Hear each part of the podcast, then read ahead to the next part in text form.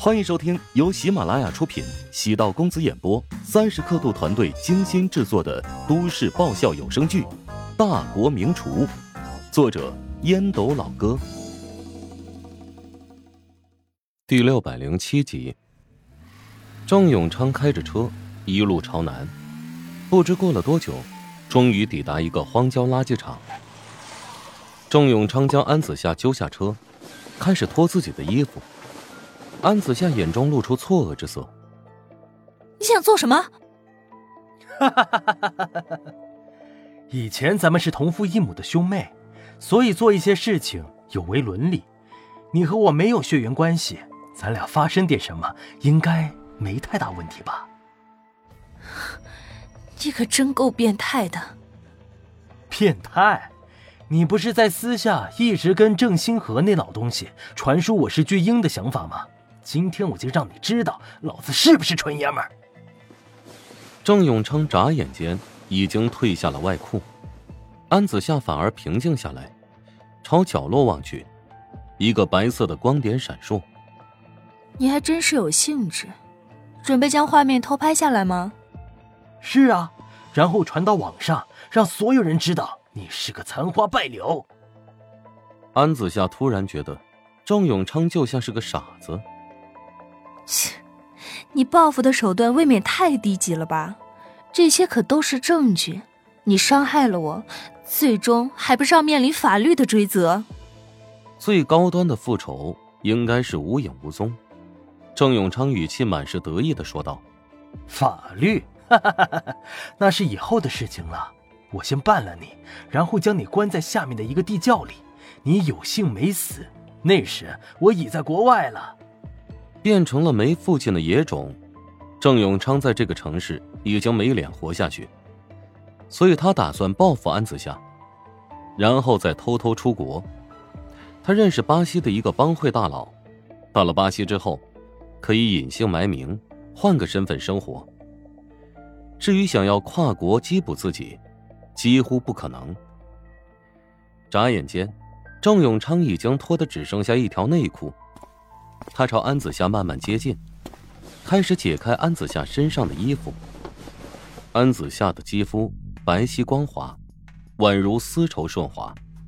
不过，安子夏的表情很奇怪，没有丝毫紧张，眼中仿佛透着一股悲悯。郑永昌古怪道：“你为什么要这么看着我？”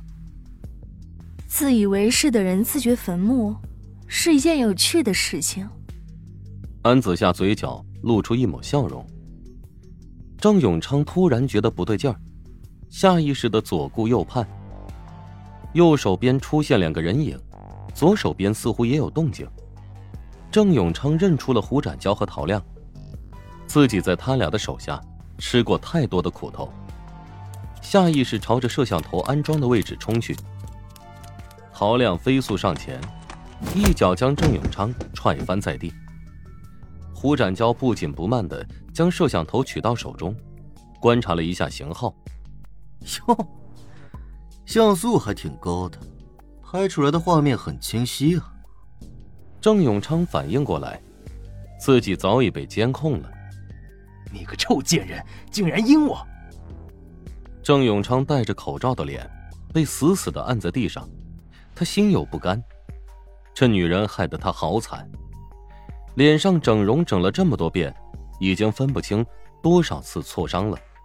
关键是，他最引以为傲的郑家大少的身份没了。安子夏整理好了衣衫，走到郑永昌面前，朝他脸上吐了一口口水。如果不是有人提醒我，恐怕真的要被你设计了。郑永昌，我是低估了你的恶毒。果然，动手打女人的男人。没什么事做不出来。自从胡展娇充当安子夏的情报顾问，一直密切的监视徐林和郑永昌。徐林最近的行踪很低调，几乎足不出户，似乎酝酿着什么大招。然而，郑永昌这段时间每天都很忙碌。五天之前，他用很高的价格买下了这个垃圾场，然后在这里布置了一番。而且经常在垃圾场活动，原本以为自己的行动都以机密的方式完成，只是没想到，每次他离开垃圾场后，便会有人检查垃圾场的变化。胡展娇比郑永昌还了解这个垃圾场的情况。我不会饶过你的，有胆子你现在弄死我！郑永昌依然嘴硬。安子夏蹲下身体，笑道：“切。”杀人要偿命，我又不傻。你跟我的仇恨虽然很重，但是还不至于让我杀了你。我的敌人是你妈，她欠了我一条命，要杀呢，也是杀她。郑永昌从安子夏的口中嗅到了一股冷漠，他不是说着玩的，真对薛林有杀心。你个贱人，我跟你拼了！郑永昌试图挣扎起身，被陶亮踩住了手背，疼得嗷嗷直叫。胡展娇又踢了几脚，郑永昌力竭之后才安定下来。接下来怎么办？以巨婴作为筹码，让徐林做个选择：是要钱，还是保护自己的宝贝儿子？今天正大金店会召开董事例会，从小道消息来看，徐林可能会利用这次会议。对郑星河发起新一轮反击。郑永昌对安子夏的阴谋，摄像头完整记录下来。他说的那些话，以及残忍的手段，都涉嫌犯罪。以安子夏对徐林的研究，这个心肠歹毒的女人，唯一的破绽，便是巨婴儿子郑永昌。安子夏平静的扫了一眼眼中满是恶毒之色的郑永昌。他的诡计注定要落空了。郑星河早晨接到董事会消息，嗅到了一股不对的气息。徐林将自己锁在房子里好几天，什么事情都没做。正是这种安静的感觉，让人觉得心中毛毛的。暴风骤雨前的宁静。郑星河走入会议室，扫了一眼徐林身边的女人，眼中露出惊愕之色。杜丽，你怎么会在这儿啊？郑星河吃惊的望着他。杜丽是最主要竞争对手城隍黄金的执行总裁，竞争对手核心的高管出现在董事会，对他这个董事长而言，无疑是挑衅。徐林淡淡的说：“他今天前来是为了洽谈收购事宜。”愿意以溢价百分之十的价格收购所有股东的股份。徐林，你这个吃里扒外的女人，竟然伙同外人对公司进行恶意收购。郑新和面沉如水，其他股东其实早就得知这个消息。郑兴和和徐林的夫妻关系破裂，正大金店随时面临崩盘的尴尬处境。现在有这么一个人。愿意溢价购买他们的股票，是让大家能够软着陆的最佳选择。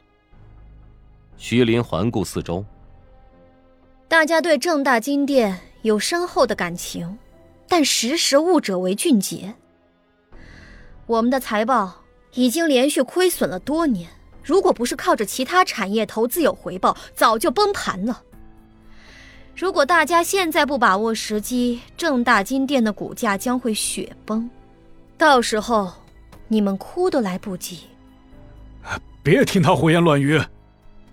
金河呀，这么多年来，我们都知道你不容易。其实我们要面对现实，该放手的时候要果断一点。哎呀，你也被说服了。哎呀，不只是我，其他人也是同样的想法。